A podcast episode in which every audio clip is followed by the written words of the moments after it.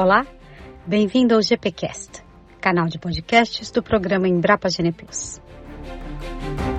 Neste episódio recebemos o médico veterinário Marcelo Ribas. Ele é fundador da antiga Intergado, que após a fusão com a gestão agropecuária passou a se chamar Ponta. Atualmente exerce a função de líder estratégico dessa empresa, especializada em tecnologia para avaliação de eficiência alimentar e também em gestão pecuária. Quem conversa com ele é Mauri Dorta, coordenador do programa Embrapa Gene Plus. Confira. Marcelo Neves Ribas, médico veterinário formado pela UFMG, onde também fez o seu mestrado e doutorado. O Marcelo é fundador da Intergado e, após a fusão da GA e da Intergado, atualmente exerce a função de líder estratégico da ponta. Marcelo, prazer ter você aqui no GPcast. É, muito obrigado por ter aceitado o convite. Eu que agradeço o convite e a oportunidade de falar com todos os os ouvintes aí do programa. É um prazer, vamos bater esse papo aí. Estou muito feliz aí do convite. É, primeira coisa, você falando um pouco de você, você é médico veterinário formado lá em Minas Gerais. Como é que como é que surgiu ou quando é que surgiu o interesse em trabalhar com eficiência alimentar? Com esse tipo de avaliação em, em gado de corte, especialmente em bovino? Bom, eu fiz a minha graduação e pós-graduação na UFMG. Durante a pós-graduação, eu trabalhei bastante tempo lá no mestrado, doutorado, com consumo de animais. Então, a gente fazia é, a gente utilizava o, o, pequeno ruminante como material de trabalho para ruminantes, né? Então trabalhávamos com gaiola individualizada e medíamos consumo da forma mais tradicional possível, pesando diariamente quanto que o animal comia. Então eu vivi na fica, prática. Fica tranquilo, porque eu fiz o meu mestrado com isso, só que não eram pequenos ruminantes, eram, eram bovinos, e eram 140 bovinos. Então a gente media a sobra e media a oferta diariamente, e isso durou seis meses. Eu, eu sei bem como é que é isso, cara. Você apanhou mais na vida do que eu, viu, mano? Porque meu número de animais eram menores. A única diferença, que talvez essa aí acho que vale até um destaque, eu trabalhei com forragem fresca, né? forragem, forragem verde. E como não é possível manter o ponto de corte ideal durante todo o experimento, a gente teve a brilhante ideia de congelar todo o material. Uhum. Então, além de tratar dos animais, eu tinha o, o maravilhoso processo de quebrar blocos de gelo dentro da câmara fria. Foi uma excelente academia durante muito tempo aí. Então, não, não pesei tantos animais como você, mas eu tive o um processo de, de, descongelar material que foi muito árduo, foi muito traumático. Viu? A pesquisa e, é fantástica, né, cara? Graças a Deus existem os estagiários para fazer a ciência funcionar, né? E aí, é, logo depois do término do meu doutorado, eu trabalhei com, com consultoria e eu recebi um convite de um, de um tio, é, João Luiz, que estava com desejo de montar equipamentos eletrônicos para pecuária. E aí, isso vai acontecer muito próximo das primeiras primeiras instalações de sistemas eletrônicos aqui no Brasil, é, de equipamentos importados, né? Então a gente não tinha essa tecnologia no Brasil até então. Então casou esse momento, né, de que eu estava me envolvendo nessa empresa que nasceu virando Intergado, era um projeto uhum. ainda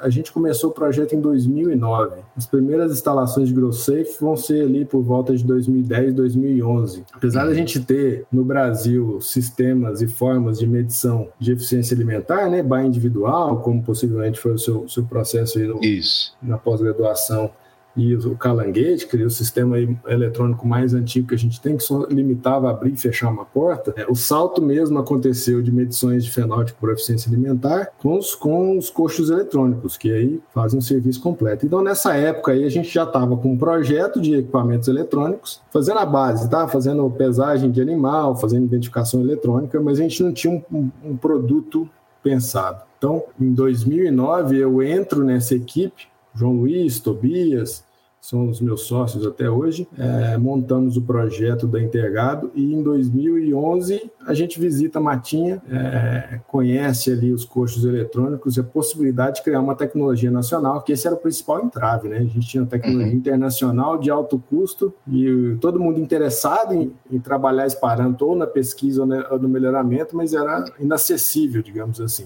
manutenção tinha, complicada, né? É, interação, né, sistemas todos em, em, língua estrangeira, interação de manutenção, uma pessoa falando inglês com um funcionário de uma fazenda falando português, todas as dificuldades relacionadas com isso. Uhum. Então a gente viu uma oportunidade de mercado. Assim, tem gente interessada a gente tinha a capacidade de desenvolver a tecnologia, porque a gente já tinha as peças primárias ali, né? Comunicação com nuvem, identificação eletrônica e pesagem. Então, o projeto do coxo eletrônico nasce é, em 2011. E, então, esse foi o meu primeiro contato com a eficiência alimentar, né? O que eu tinha feito na, na minha graduação, apesar de eu estar trabalhando com consumo, é, na, minha pós-graduação, apesar de eu, tra eu, trabalhar com consumo, eu estava muito mais olhado para experimentos na parte científica e não a parte de melhoramento genético o melhoramento chega nessa fase, né? A gente vê essa oportunidade de fazer uma tecnologia nacional para permitir que, que a gente massificasse a seleção para eficiência alimentar. Ah, você falou isso em 2011, por volta de 2011 é quando começa. Quando é que, quando é que começa, de fato, a entrarem os primeiros coxos com sistema integrado, seja em centro de pesquisa ou seja em, em fazendas? Você mencionou a Matinha. A Matinha foi a primeira fazenda? Como é que, como é que funcionou isso? A Matinha foi uma das primeiras fazendas do equipamento importado, né? O nosso sistema eletrônico, o primeiro produto instalado, foi instalado ainda em fase de teste, nossa, em 2012.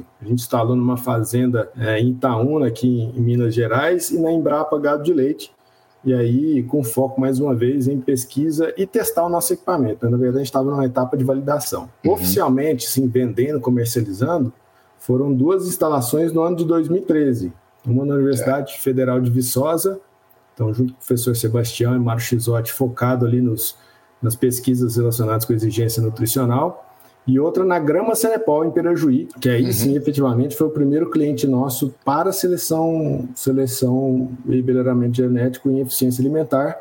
Uh, na época, o Júnior Fernandes eh, já tinha o programa Safira Cenepol, era um centro de teste para vários, vários pecuaristas, né? não só Sim. o rebanho dele, e a gente implementou o sistema lá. O sistema está ativo até hoje, são 48 cursos, um dos maiores sistemas de avaliação é, em propriedade rural. Então, esse foi o nosso primeiro, primeiro passo aí nesse, nesse mundo da eficiência alimentar. E aí começa, de fato, a Intergado que hoje virou a ponta pela fusão da, da GA, com a GA e com a Intergado, é, virou a ponta. Fala um pouco do, que é a ponta hoje, o que mudou basicamente é, com essa fusão GA Intergado, é, onde é que houve melhora, onde é que, onde é que a coisa realmente ganhou corpo com essa, com essa fusão e o que, que, o que, que houve de melhora, de aspecto positivo com isso uma visão da motivação, né? Vamos começar pela motivação. O que, que nos fez aproximar? Primeiro, uma sinergia muito grande entre os empreendedores. Acho que nasceu uma amizade muito forte entre eu e o Paulo Marcelo, que é o fundador da gestão agropecuária. A gente tem que falar GA, né? Porque o pessoal associa genética aditiva em alguns uhum. mercados. Então, a GA aqui é gestão agropecuária principalmente é, para o nosso público, é, falar GA público, é. é automaticamente associar genética aditiva. Então, no é caso, GA, para quem está nos ouvindo, é gestão agropecuária. Gestão agropecuária. É, o Paulo hoje é reconhecido como um dos caras que revolucionaram o confinamento no Brasil, porque ele desenvolveu um sistema época, o TGC. Muitas pessoas aí conhecem o, o TGC, mas não conhecem a GA, né? Então, a GA foi quem desenvolveu o TGC pelas mãos do Paulo Marcelo e, e, hoje ele é a ferramenta mais presente nos confinamentos do Brasil. E aí essa amizade foi criada é, por a gente enxergar, né, coisa, visão de maluco, visionário, que a gente precisava conectar a cadeia. Então a Intergado estava muito focada na pesquisa e na genética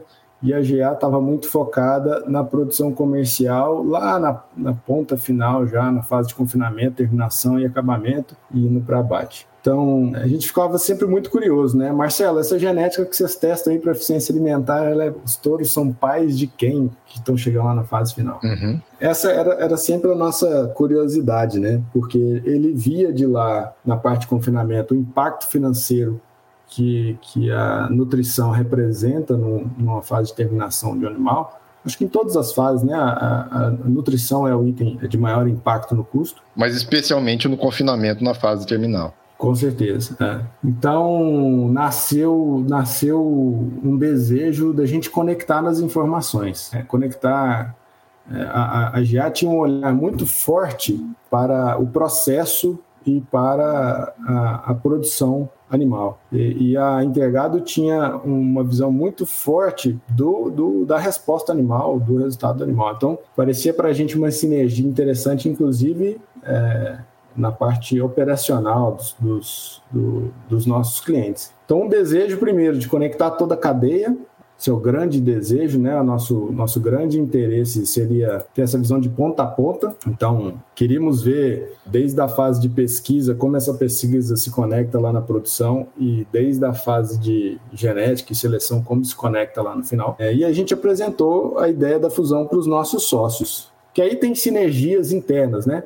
A GA uhum. muito forte na parte de software e a Intergado muito forte na parte de hardware. Quando essas duas expertises fossem montadas numa mesma empresa, a gente entendia que teríamos benefícios na criação de novos produtos, produtos mais inteligentes. E no final das contas, as, os compromissos que a gente tinha, né, a parte a, a motivacional e propósito, assim, a gente sempre foi muito cuidadoso com a qualidade da informação. As duas empresas primam por a qualidade da informação como ferramenta ou fonte para a tomada de decisão. Então, é, as duas estavam muito preocupadas com a qualidade do dado. Então foi fácil juntar as empresas quando você tem essa, esse desejo de, de, gerar informação de qualidade já desde a base, desde o nascimento. Então essas são as, as motivações né, que nos levaram a unificar as empresas e, e hoje, né, depois de dois anos quase unificados, está cada vez mais forte, fez muito sentido a união das duas empresas. Tá, então o, o que, que é a ponta hoje? O que, qual que é o foco da empresa, qual que é o, a gama de produtos que a, que a, empresa oferece, qual que é o número de centros que, que vocês têm é, coxos funcionando hoje, como é que está a ponta hoje? Vamos lá. Então, qual que é a nossa ideia e o que, que nós levamos para os nossos sócios de futuro da empresa e o que, que a gente tem de previsão de entregar ao mercado? Não é à toa que o nome é ponta, né? A gente tem uma visão de fazer tecnologias de ponta, então uhum. começa aí é, a nossa ideia do nome, e que a gente cubra o mercado da produção pecuária de gado de corte, em especial, de ponta a ponta. Então, que a gente nasce desde lá da pesquisa, desde a idealização de produtos, insumos que vão ser aplicados pela genética, pela parte de cria, recria, produção e engorda. Então, a gente tem hoje no nosso portfólio soluções para todas as etapas que envolvam a produção de corte do Brasil. Então, pesquisa, genética, produção a pasto e produção em confinamento. Para todos esses segmentos, nós temos tecnologias de coletas de dados e gerenciamento de dados, e a gente apoia o pecuarista, cientista, nas suas tomadas, nas suas melhores tomadas de decisões dentro da, da, da fazenda. Por exemplo, então, produtos ligados à pesquisa, produtos ligados à produção, produtos ligados à terminação. O que exatamente? Vamos lá. Como é que vocês atuam exatamente nessas, nesses três setores? Na pesquisa, a gente tem coxos eletrônicos, bebedouros eletrônicos, balanças de pesagem em eletrônica, que a gente mede todos os dados ali de comportamento, ingestão e de ganho de peso dos animais. Temos capacidade de fazer N interferências lá, assim, só abro o coxo para o animal programado, para um coxo específico, e aí vai ter uma dieta específica naquele coxo. Uhum. A gente coleta todos esses dados de forma automática, sem intervenção humana, entrega isso para o cientista detectar lá, assim, ah, quando eu usei o aditivo A, os animais comeram menos e ganharam mais peso. Isso teve um efeito positivo sobre a conversão alimentar em tantos por cento. Então, hoje são mais de 110 centros de pesquisa, aí públicos ou privados. Eu vou dar alguns exemplos para você. A Embrapa Gado de Corte, por exemplo, tem um centro Sim que presta serviço a, a, pecuaristas para melhoramento genético, mas também ali são feitos é, testes, experimentos também. Uhum. É, e temos também ambiente privado, por exemplo, a fazenda do Campanelli, junto com a empresa de nutrição Tecnobif, dentro do seu, seu confinamento comercial, tem uma área experimental. Então, eles conduzem experimentos ali para desenvolver melhores práticas relacionadas à nutrição, por exemplo.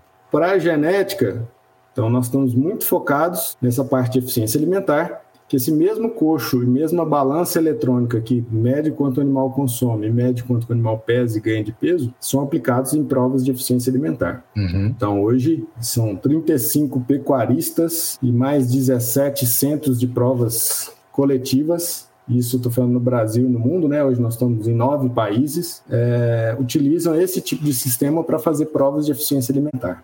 Aí depois vamos para a faixa de reprodução e cria a pasto. Então, todo o controle de movimentação animal, parte financeira, parte de sanidade, todos os insumos colocados para a produção animal, todas as operações, manejos são passíveis de serem registrados em software de gestão chamado ecossistema.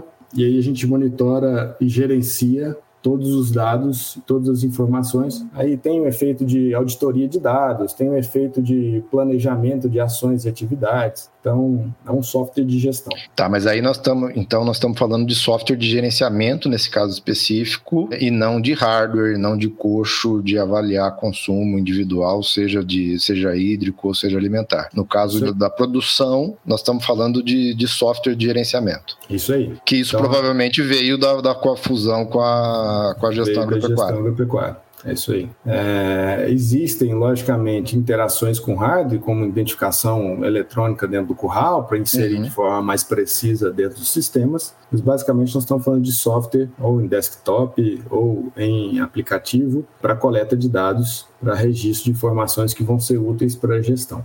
É, do ponto de vista de eficiência alimentar hoje para genética, quantos uhum. animais têm sido avaliados por ano pelo sistema de vocês? A gente fez um levantamento o ano passado, né? A gente fez, quer dizer, a gente faz isso todo ano, tá? Mas nós publicamos, né? Nós lançamos e divulgamos um material chamado Ponteiros da Eficiência, e eu vou te falar os números de agosto, quando a gente fez esse fechamento, que a gente tem essa rotina de fazer sempre em agosto. Uhum. Até agosto nós tínhamos 53 mil animais avaliados para eficiência alimentar. Hoje a e nossa um capacidade estática. E um período ano, de? Nós estamos já com 12 anos de. A primeira instalação foi em 2013, né? Hum. Então nós temos 12 anos de história aqui de, de equipamentos mas efetivamente a primeira, a primeira coleta de dados para eficiência alimentar é de 2013. Então, o que a gente tem hoje de capacidade estática, né, de coxo instalado, se a gente fizer três provas no ano, que é, é factível de fazer, né, nós temos clientes hoje que fazem quatro provas no ano. Se a gente fizer três provas no ano com a nossa estrutura de coxo instalado, a gente é capaz de gerar em torno de 22 mil fenótipos de eficiência alimentar por ano. Tá? Então, foi um crescimento absurdo aí é, do que a gente tinha no início lá com os coxos eletrônicos em 2011, 2012 para hoje. Não é à toa que a gente tem hoje DEP para eficiência alimentar em, em várias raças, né? Então, é, graças a esse crescimento aí. Pois é, inclusive você mencionou o Senepol da Grama lá com o Júnior Fernandes lá em Pirajuí. Essa, essa instalação dele e esse investimento dele ajudou a viabilizar, junto com outras provas que foram feitas, a introdução da DEP, das DEPs de eficiência de CAR no Senepol, inclusive antes da raça Nelore, dentro do Geneplus. Então, já havia, de fato, um levantamento de dados grande nesse sentido. Agora, eu, assim, buscando essa linha do perfil de pecuarista. Qual que é o, o perfil hoje? Porque centros de, de, pesquisa, ok, alguns, né, quando há a linha de pesquisa, é, faz sentido que, que, que tenha instalação. Mas do ponto de vista privado, pensando no pecuarista, qual que é o perfil de pecuarista hoje que toma a decisão de investir no, nesse sistema de avaliação? Ou pelo menos qual que deveria ser o perfil desse pecuarista? Como é que você tem visto isso? É, boa pergunta, né? Nós estamos no exercício aqui internos, estamos aqui no nosso grupo internamente é, discutindo potencial de mercado, quem que é o nosso mercado, quem que é a nossa persona. E a gente tem algumas, algumas características, coincidências que nos levam aos nossos, aos nossos clientes. Não tem um padrão, tá? Assim, é. Mas vamos lá. Normalmente a gente está falando de pecuaristas que estão em mais de um programa de melhoramento. Então, eles, o que nos chama a atenção é que ele dá muita, muito valor à informação, né? Então, ele está coletando dados, entregando para um programa, o programa te dá um, uma volta, né? Entrega o dado, ele volta com informação que vai ajudar ele a calcular o método genético do seu plantel, é, evoluir as DEPs dentro do programa, mas mais influente, tem ferramenta para poder fazer seleção. Então, o que a gente percebeu é que na grande maioria dos nossos clientes pecuaristas, né, eles estão em mais de um programa que nos dá um alerta de que ele é um, um, um pecuarista que dá muito valor a essa relação com o programa. A segunda coisa que nos chama atenção, que normalmente são os pecuaristas de destaque da raça, ou porque vendem muito sêmen, ou porque foram os primeiros. No caso do Júnior Fernandes, é o número, acho que é o associado número um da Associação de Senepol. É, é, então é, é, o associado número um, de fato. É o, é o cara que vai abrindo, abrindo a porteira, né? vai, vai mostrando a tendência, né? detecta a tendência. Eu acho que quem vende muito sêmen é, também é uma característica presente aqui, né? tem muitos touros em centrais, então as centrais também fazem essa demanda para o pecuarista. Então, Então, o que a gente percebeu assim é quem quer ficar no topo, quem quer continuar no topo tem essa vontade de estar na frente e de ser o pioneiro, o primeiro a adotar a tecnologia e por aí vai. Ou, então, ou, quem, ou quer chegar no topo, né?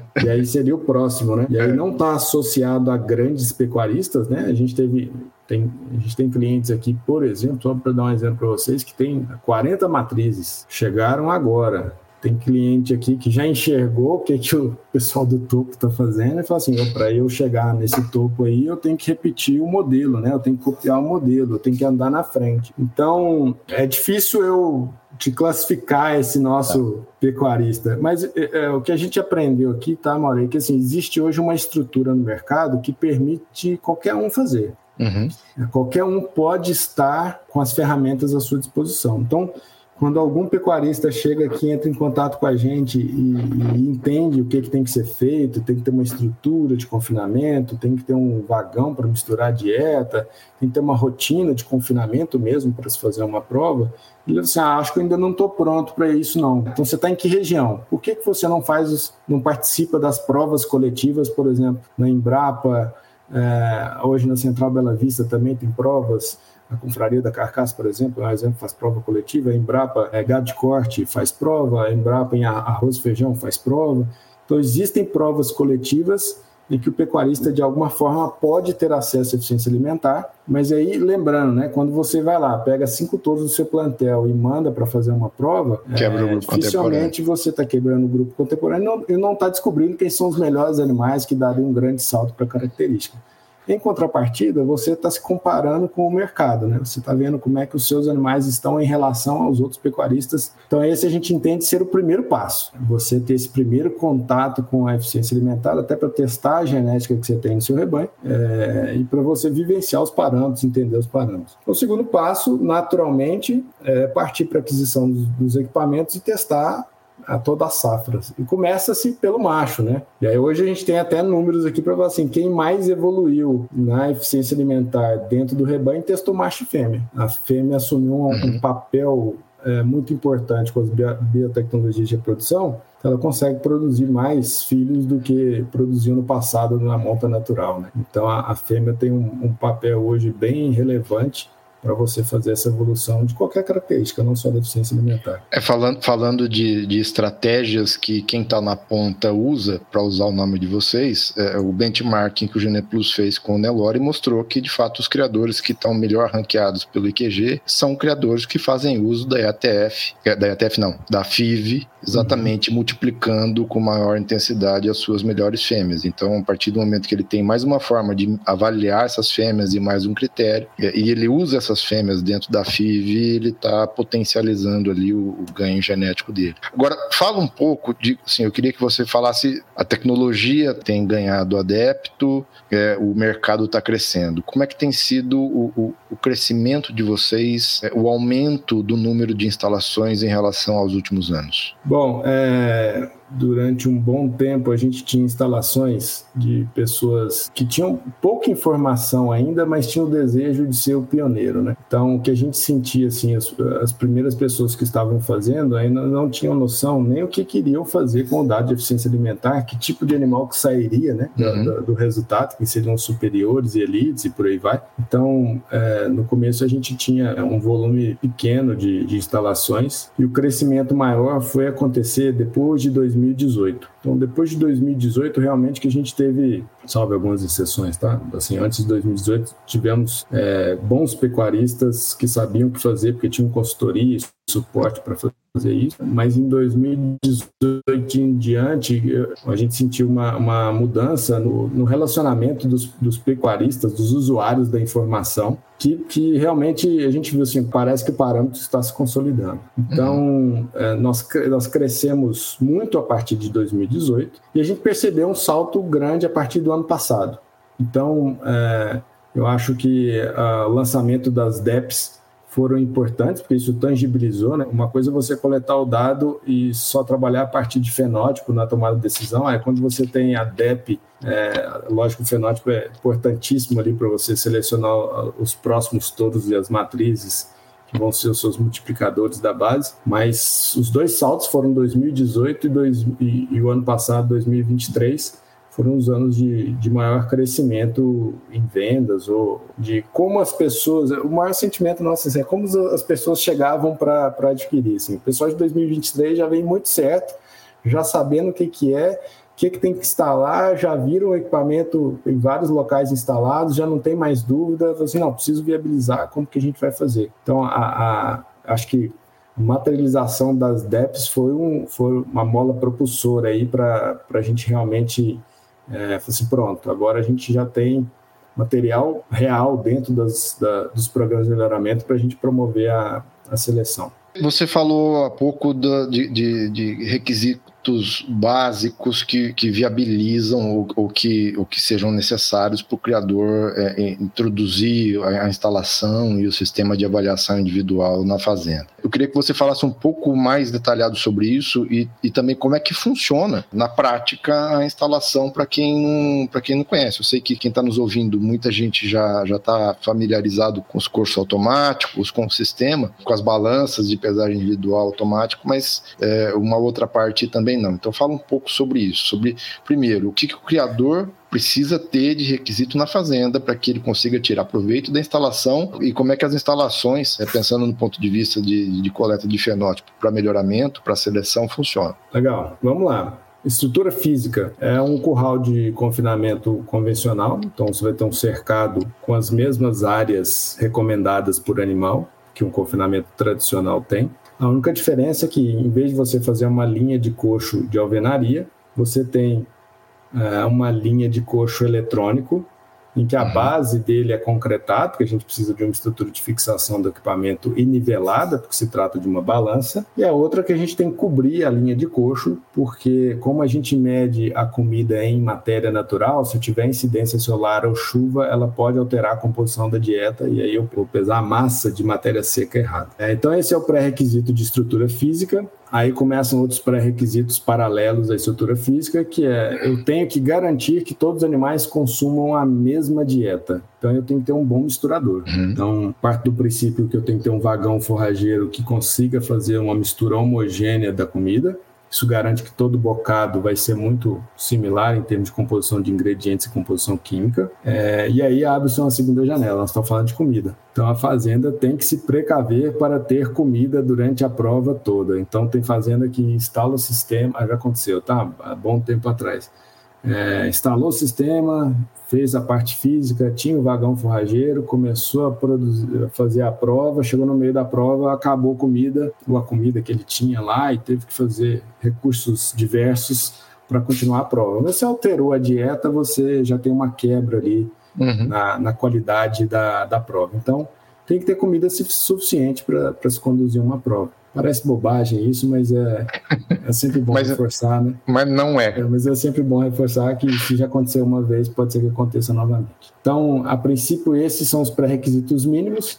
Existe Ou seja, um... ele precisa ser primeiro um, um confinador, um, um, bom confinador. Ele precisa ser um confinador eficiente, pelo menos, para poder conseguir avaliar, é, ter o know-how disso para conseguir avaliar a eficiência alimentar, é isso? É, eu, eu, hoje, hoje, junto com a GA, né? A GA é líder aí na parte de confinamento, e aí eu não cheguei a falar das soluções lá, mas a gente tem software de gestão nutricional, é, tem automação eletrônica para preparar a dieta corretamente, fazer distribuição, tem a parte de gestão financeira. Eu descobri que ser um confinador eficiente é um outro planeta diferente disso que nós estamos falando. Eu acho que é o feijão com arroz de um confinamento precisa ser feito durante uma prova Uhum. O que o outro confinador lá, realmente uma operação de 20 mil cabeças é um, é um negócio bem mais tá. complexo do que uma prova de 100 cabeças, digamos então, assim. Então, então eu vou mudar, eu vou mudar o termo. Ele precisa ser pelo menos um confinador razoável. É Ele precisa saber fazer o feijão com arroz, ter comida é. e a mesma, o mesmo volumoso durante a prova inteira, o mesmo estoque de concentrado durante a prova inteira, um bom misturador é, e práticas básicas ali, tá, Mauro? De garantir que tenha comida sempre no coxo, apesar de à distância a gente consegue monitorar isso, invalidar o dia, mas se você ficar perdendo o dia, você vai esticando a prova, vai aumentando o custo da prova. Então, assim, é o básico, tá?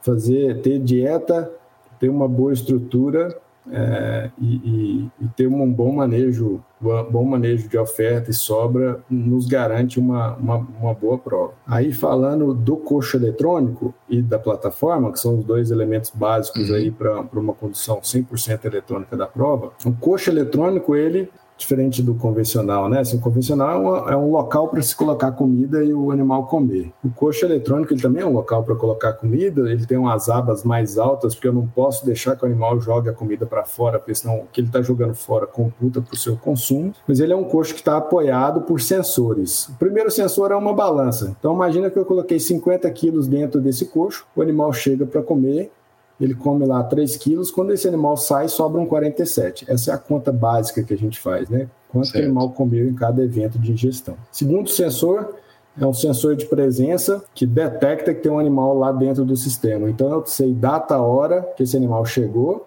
e pego o dado de peso, sei data, hora que esse animal sai. Terceiro sensor é uma antena eletrônica RFID, então ele, o animal está sempre por, portando um botão eletrônico com identificação única. Então, toda vez que esse animal chega para comer, que ele gera presença, o coxo liga essa antena eletrônica e eu identifico esse animal. Então, eu junto as três informações, as quatro, né? Data, hora, que animal que é e que peso tem o coxo, data, hora, que animal que é e que peso sobrou no coxo na hora que ele saiu. E aí eu vou constituir todos os relatórios a partir dessa informação básica que é o evento de ingestão. Eu sei que horas que o animal entrou, quantas vezes ele entrou, que coxo ele acessou, se ele foi lá e bateu no outro animal para entrar na sequência, é, se o coxo tinha comida quando ele trouxe, estava vazio, quanto de comida tinha, quanto de comida foi tratada, tudo isso surge dessa, dessa constituição básica dos eventos de ingestão. Lá na plataforma, então, essa, essa é uma tecnologia que, inclusive, as duas, nós temos patente aqui no Brasil, na plataforma eletrônica, é um sistema de pesagem voluntária, em que o animal é pesado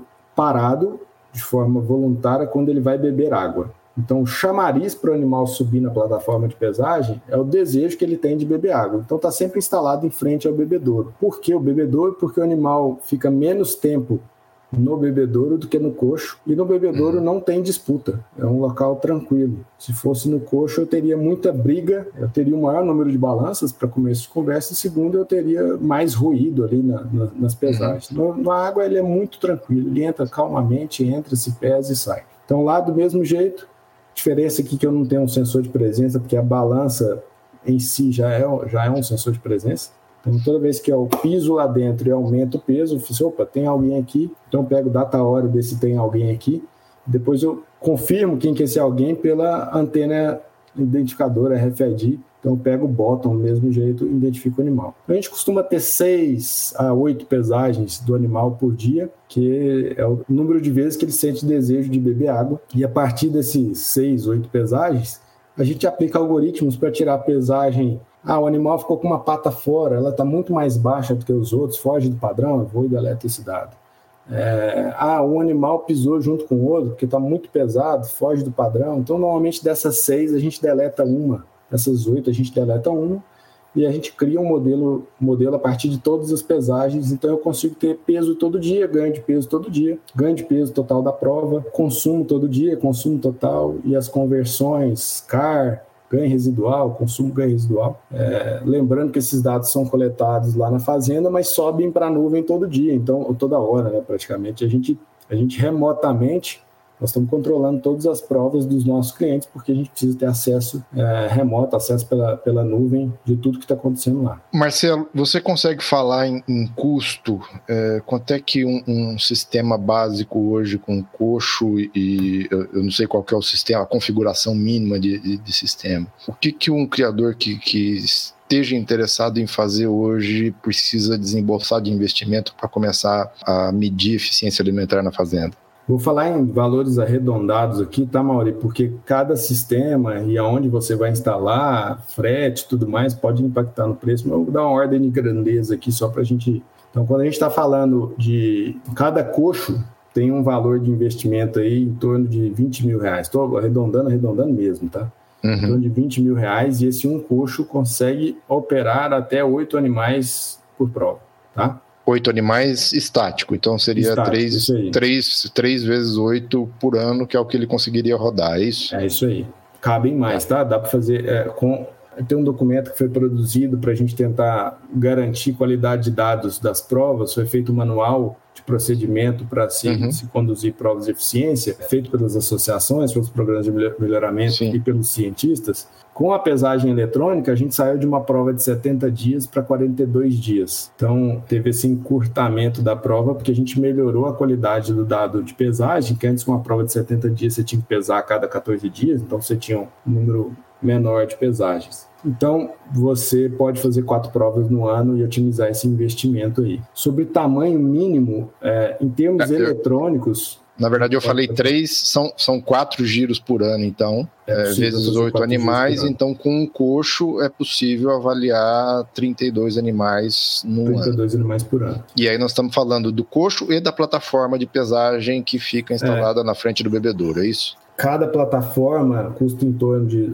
estou arredondando de novo, tá? 10 mil reais, a gente tem mais custos do que plataforma que o animal passa mais tempo no coxo, em torno de 3 horas, enquanto que na água passa uns 15 minutos. Por isso que você precisa ter mais coxos. É, livre acesso para todos os animais, todos os animais conseguirem expressar o seu comportamento dessas 3 horas de ingestão, entre 2 e 3 horas. É, sobre o número mínimo, nós temos um número mínimo muito mais para estatística do que para a eletrônica. Eu posso ter um coxo lá e funcionar um coxo sozinho, ou eu posso ter, como a gente tem lá na, na grama, 48 coxos, outros clientes tem 32 coxos. A quantidade máxima não existe e a mínima também não. Assim, é mais a gente sempre recomenda que os nossos clientes estejam, tenham em torno de três a quatro coxos, para que você tenha um grupo mínimo para se rodar as equações, para se calcular o CAR. Né? Você precisa de, da visão da população para você uhum. dar o parâmetro de eficiência alimentar do indivíduo. Então, instalações menores do que isso, a gente praticamente não incentiva o pecuarista é. a fazer e direciona ele para as provas coletivas. Né? Então, se você tem 20 animais, a sua safra é de 20 animais, alugue um espaço numa prova coletiva lá e coloque seus. Eh, hoje tem centro de teste que você coloca todos os animais é, numa prova, mas ele pode complementar com outras pessoas e você tem um N suficiente para rodar uma, uma boa estatística numa prova entre rebanhos. Né? Então, valores arredondados aí. Se eu vou fazer uma estrutura para testar 80 animais, nós estamos falando de 10 coxos, mais plataforma e todos os periféricos para rodar, nós estamos falando de investimento de 250 mil.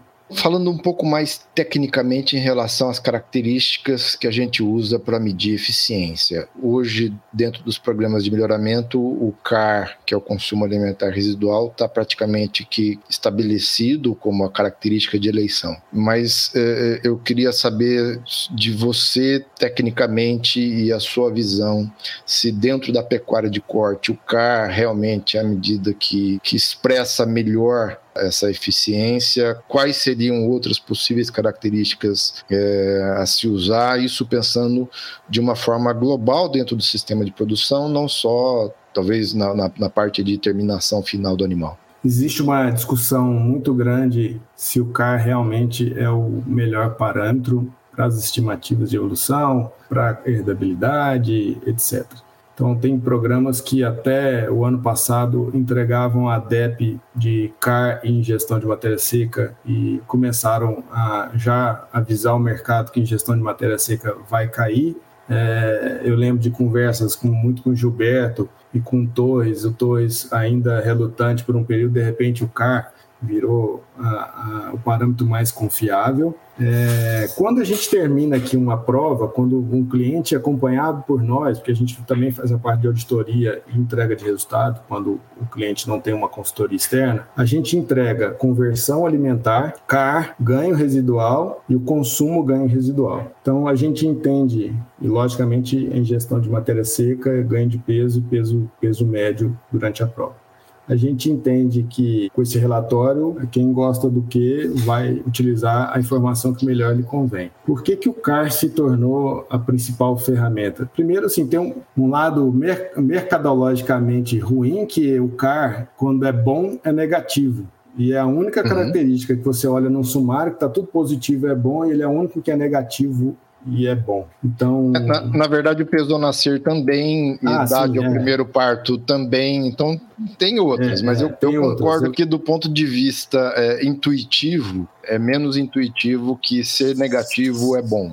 Sim, é, talvez eu apanhei demais por muito tempo tendo que explicar isso toda, toda vez e, e, e, eu achei que só eu passava por essa dor, mas você me lembrou muito bem, existem Não, outras características. Eu tô, eu tô acostumado. Inclusive o peso ao nascer, a gente sempre tem que explicar, porque, por exemplo, do padrão do Gene Plus tem a representação gráfica onde tudo que é azul é bom e tudo que é vermelho é abaixo da média e é ruim. E sempre tem essa confusão em relação ao peso ao nascer. Os caras olham o peso ao nascer vermelho lá, que é ruim, porque é positivo positivo, é, mas eles entendem que é, é, tá pro lado esquerdo da média, então é negativo, então é bom. Então, assim, isso, isso é algo que a gente sempre tem que estar tá exercitando por isso que eu já. Você falou, isso já me veio na cabeça Opa, na, não, não é, na hora. Não, não, é só você, não. Então é isso. Assim, existem a grande maioria dos parâmetros positivos é melhor e no CAR negativo é melhor, porque o animal está comendo menos do que é esperado. Então, esse é o primeiro ponto. Assim. O segundo ponto também de questões mercadológicas, que ele é fruto de uma equação em que eu meço os dados da população daquela prova e estimo quanto que o animal deveria comer. Uhum. E a uhum. partir do valor medido, eu falo que esse animal comeu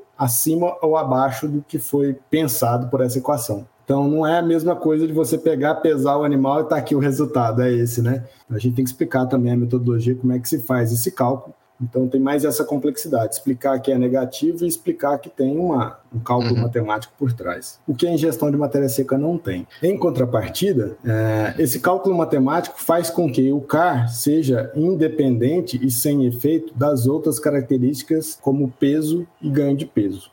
Então, uhum. Esse é o real benefício, né? Essa equação foi criada lá em 1963. Ela tira o efeito, ela isola o efeito do peso e ganho de peso. Então fica factível comparar animais que são diferentes em peso e ganho de peso. E fica factível também incorporar esse parâmetro dentro de um índice, porque aí você vai aplicar o peso do CAR sem afetar, por exemplo, num peso que você já colocou para peso e ganho de peso. Então, é, nos parece ainda ser um dos, um dos melhores parâmetros para se avaliar a eficiência alimentar. Então, mas quando a gente termina aqui, vai ranquear, né? Assim, é, é muito comum a gente fazer a reunião de entrega de resultado aqui para os clientes, principalmente os clientes novos, tá? Que não estão acostumados à rotina de interpretar. E eles falam assim, Marcelo, qual que é o animal que você escolheria? Eu já recebi essa pergunta no peito várias vezes, e aí você fica assim: não, você tem que ver que eu não estou na fazenda, eu não sei como é que é a morfologia desse animal, eu não sei qual que é a fertilidade, precocidade dele,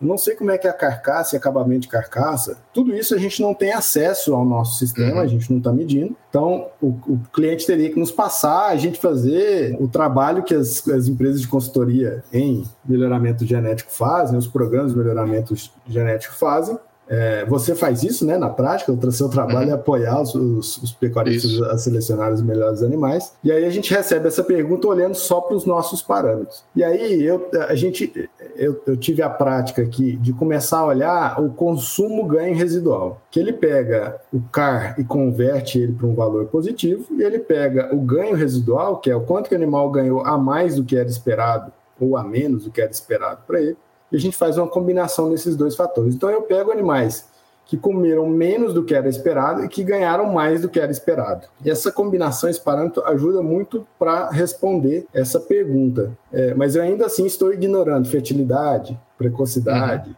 acabamento de carcaça. Então, a gente entende que o CAR aqui internamente na ponta, a gente entende que o CAR é o melhor parâmetro para ser aplicado tanto em DEPs quanto em índices, porque ele é isolado dos outros, dos outros fatores, mas ele não responde qual é o melhor animal. Esse melhor animal vem da combinação de todos os parâmetros medidos pela fazenda e principalmente qual é o desejo de evolução, né? Às vezes o mas... não está interessado em melhorar a eficiência alimentar e aí ele, ele, ele atrapalha.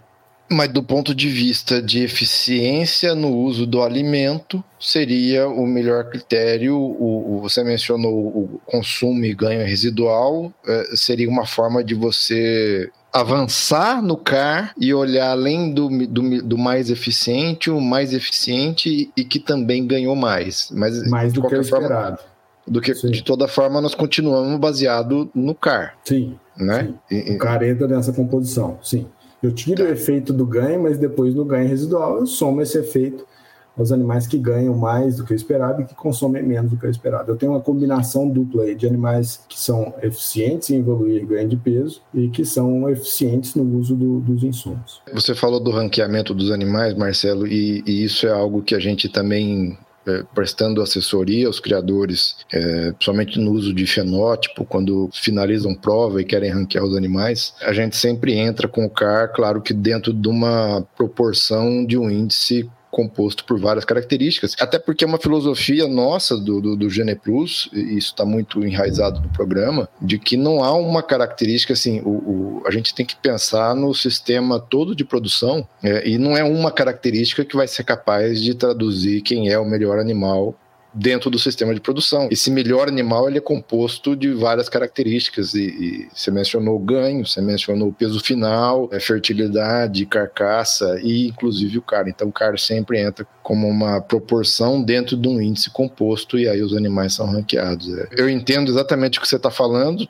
acho que toda vez, Marcelo, que a gente viu criador usar única e exclusivamente o car para ranquear os animais, ou mesmo que não tenha usado o, o CAR como critério único, mas tenha dado um peso muito grande para isso, é, o, o, resultado do que ele vê no curral depois de apartar lá os animais que ficaram na, na, na cabeceira não é não agrada, porque acontece de tudo ali. Tem animal bom, tem animal carcaçudo, tem animal pior de carcaça. Não existe uma característica sozinha que consiga traduzir um, um animal que vá ser adequado para o sistema todo. Não, não Mas só, né, é, Não é, é a somatória delas não só para eficiência alimentar, né? Se você pegar um animal que é não, excepcional claro. para você faz claro. a variação de epimuras lá, pega um animal que é excepcional para racial, pode ser que se penalize em outras coisas. Ele é se você fizer fertilidade, uhum. carcaça, se você for é. para esse lado para carcaça também você está correndo, você está caindo no mesmo erro, exatamente. Então é isso está muito claro para a gente e, e até para os nossos clientes hoje que tem que ser uma composição de tudo e é por isso é, é, é para isso que os índices estão aí, por isso que a gente trabalha tão forte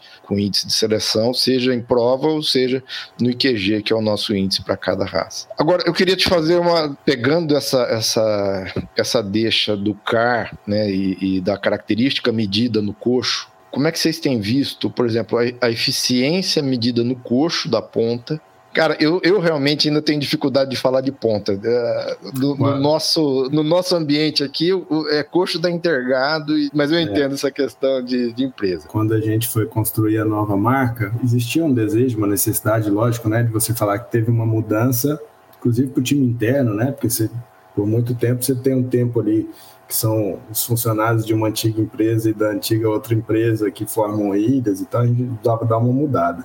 Mas uma coisa que a gente descobriu é que a marca Intergado já era muito forte. Então, como dar esse espaço, né, de fazer uma nova marca e abrir mão de uma marca forte? E aí o nome Intergado continua presente no produto. Então, a empresa hoje se chama Ponta, mas o produto integrado Efficiency, que são esses custos eletrônicos para avaliar a eficiência alimentar, continua o nome integrado presente, assim, porque realmente é o que você falou, assim, não, eu estou com a prova aqui da integrada, eu estou com os custos então... da integrada, os animais estão lá no integrado. Então, fique super tranquilo em falar os custos da integrada, porque ele remete ao é produto aí. É, é. Tá. Mas então vamos lá. A eficiência medida no coxo intergado, ela tem a ver com a eficiência da vaca no pasto, de ser uma vaca, pensando na cria, se é uma vaca que tem um intervalo de partos entre partos menor, uma fertilidade maior, entrega um bezerro mais pesado, ou ela está muito mais ligada, ou está unicamente ligada com a eficiência do animal em confinamento em sistema de produção terminal. Então, vamos lá, duas perguntas aqui, duas respostas, né? Primeiro, apesar da gente fazer a seleção em coxo, utilizar a ferramenta de coxo, o resultado da eficiência é do animal, é da genética daquele animal, e muitos os itens que formam com que esse animal ele é eficiente, eles também vão estar presentes quando você está no sistema pasto, tá? Então tem já tem literatura mostrando que o animal vai ser mais eficiente no turnover proteico, vai ser mais eficiente na digestão, ele vai ser mais eficiente na redução do gasto calórico, por exemplo, em atividade. Isso vai ser real em qualquer dos ambientes produtivos. Então, quando a gente está selecionando para é, dentro do ambiente de coxo para eficiência alimentar, nós também estamos falando que o animal vai ser eficiente em qualquer outro método de produção. Mas existe uma tendência lógica de que você forma animais adaptados para coxo, tá? Toda vez que você faz uma seleção numa prova de confinamento, você também seleciona animais aptos para coxo. Então, a combinação de uma prova pasto com uma prova de confinamento é bem interessante. A gente tem cliente hoje que faz uma prova de animal em recria primeiro, faz um filtro dos melhores da prova pasto, garantindo que ele tenha aptidão para pasto, depois faz uma prova em coxo. É uma combinação legal. E aí a outra, o outro trecho da minha resposta, né? Você falou assim, a matriz ela é precoce, eficiente, com boa habilidade materna. A eficiência alimentar está comprovada que ela não tem correlação nenhuma com essas outras características. Ela é, uma, é uma, um parâmetro totalmente independente desses outros. Então, o ato de você selecionar uma vaca mais eficiente, mais precoce, com melhor habilidade materna, você não está interferindo na eficiência alimentar. E o contrário também é verdadeiro. O ato de você selecionar um animal para eficiência alimentar, você não está interferindo na fertilidade, na habilidade materna e na precocidade. Então, se eu fizer a prova no coxo, eu estou interferindo positivamente também lá no pasto também.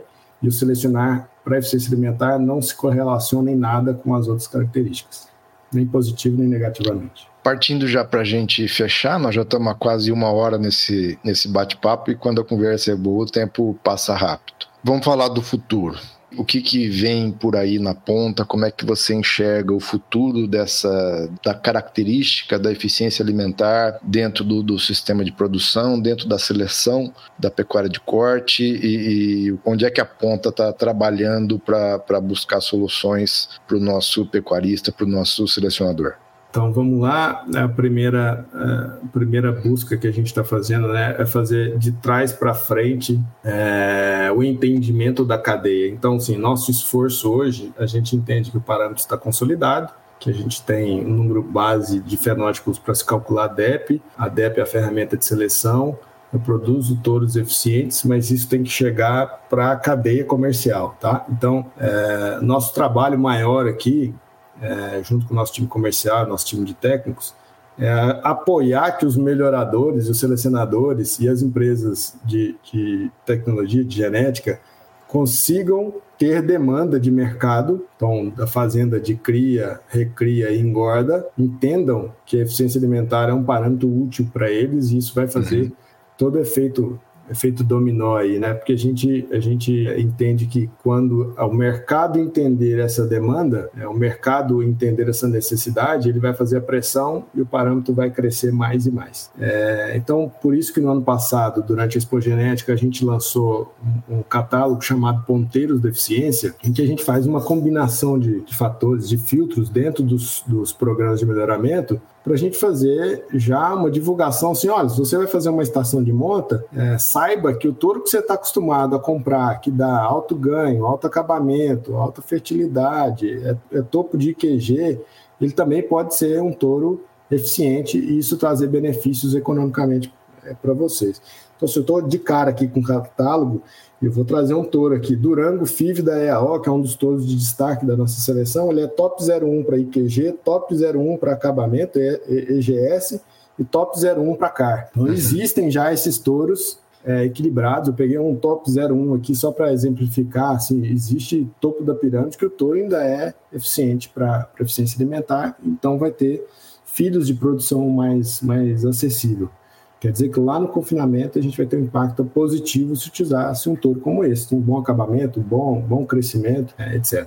Então, estamos muito forte nesse trabalho de divulgação e geração de, de, mercado. Existe um trabalho interno aqui também de desenvolvimento de nossas te novas tecnologias para que no futuro a gente possa medir essa eficiência alimentar de uma forma mais barata. Tem até um trabalho junto com a Embrapa Gado de Corte Uhum. Então, desde sempre aí a gente tem uma relação muito forte com centros de pesquisa, em especial com o Gilberto e o Rodrigo, né, são parceiros aí desde sempre com a gente, para a gente fazer provas de eficiência alimentar baseado no consumo de água. Então, além do consumo hídrico residual, né, que tem trabalhos pioneiros aí na própria Grama, que cedeu os dados para a Embrapa, é, a gente já sabe o impacto, o impacto que isso é capaz de gerar positivamente por redução de consumo de água. Já é uma preocupação em alguns países, aqui no Brasil ainda nem tanto, mas a gente viu uma correlação muito forte entre o consumo hídrico residual e o consumo é, e o CAR, né, e o consumo de matéria seca e o CAR. Então, se a gente conseguisse padronizar a metodologia através da água,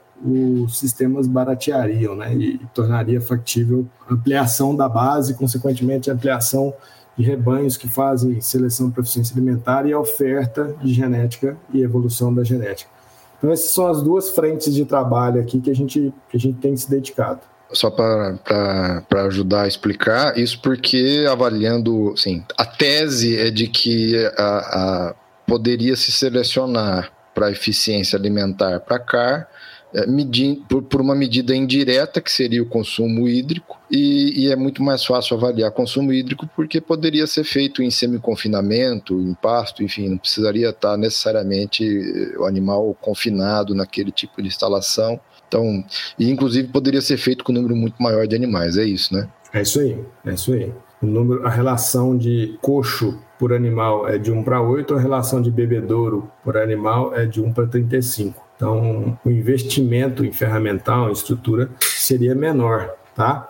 É, mas isso não é coisa de curto prazo, não, tá, Maurício? É um negócio que os experimentos vão rodar aí dentro da Embrapa, por exemplo, os indicadores, para a gente confirmar se realmente a gente estima o consumo de pasto de forma efetiva. E consumo de pasto é um outro planeta, né? E aí a gente reclamou que a gente fez consumo, o seu em bar individual, não, em. Eu não, eu não reclamei, eu só reportei. Ah, você falou, você falou que você gostou de fazer isso, e Adorei. animais. Então imagina que, que o sistema tradicional hoje, né? né tradicional, o dado ouro hoje de, de medição de consumo a pasto é você abrir a boca, colocar um indicador, coletar fezes, analisar as fezes, detectar qualquer composição química do, da forragem. Então, assim, tem um procedimento muito longo e árduo para chegar ao dado de consumo a pasto, né? Então, se a gente facilitasse isso com tecnologia, a gente, além dos ganhos científicos, né, da gente ter é, formas de medir consumo a pasto para N motivos, efeitos diversos aí para pesquisa, mas também para seleção. Então é longo, né? É a comunidade científica tem que acreditar que isso é, é, é,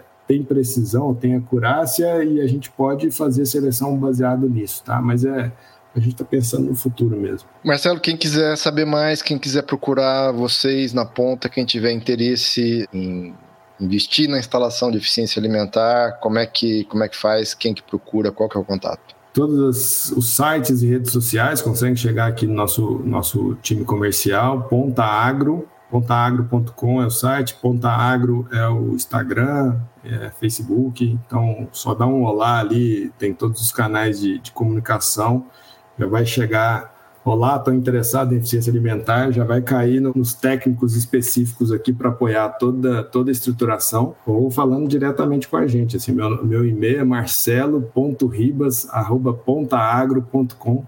Só mandar um olá lá para mim também, que, que, a gente, que a gente faz acontecer. É isso aí. Marcelo, obrigado pelo seu tempo. Foi um prazer enorme conversar com você. Tenho certeza que o nosso público vai aproveitar demais essas informações. Que bom. Fico feliz de ter sido útil aí.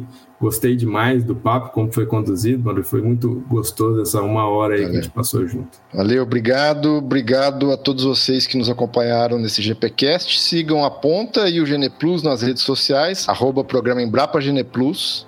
Fiquem com Deus e até o próximo GPcast. Um forte abraço a todos. Esse foi o GPcast canal de compartilhamento de conhecimento e ideias sobre melhoramento genético de gado de corte. Confira também conteúdos relevantes diariamente nas nossas redes sociais e YouTube. Programa Embrapa Geneplus. Pesquisa, tecnologia e inovação para produzir mais e melhor.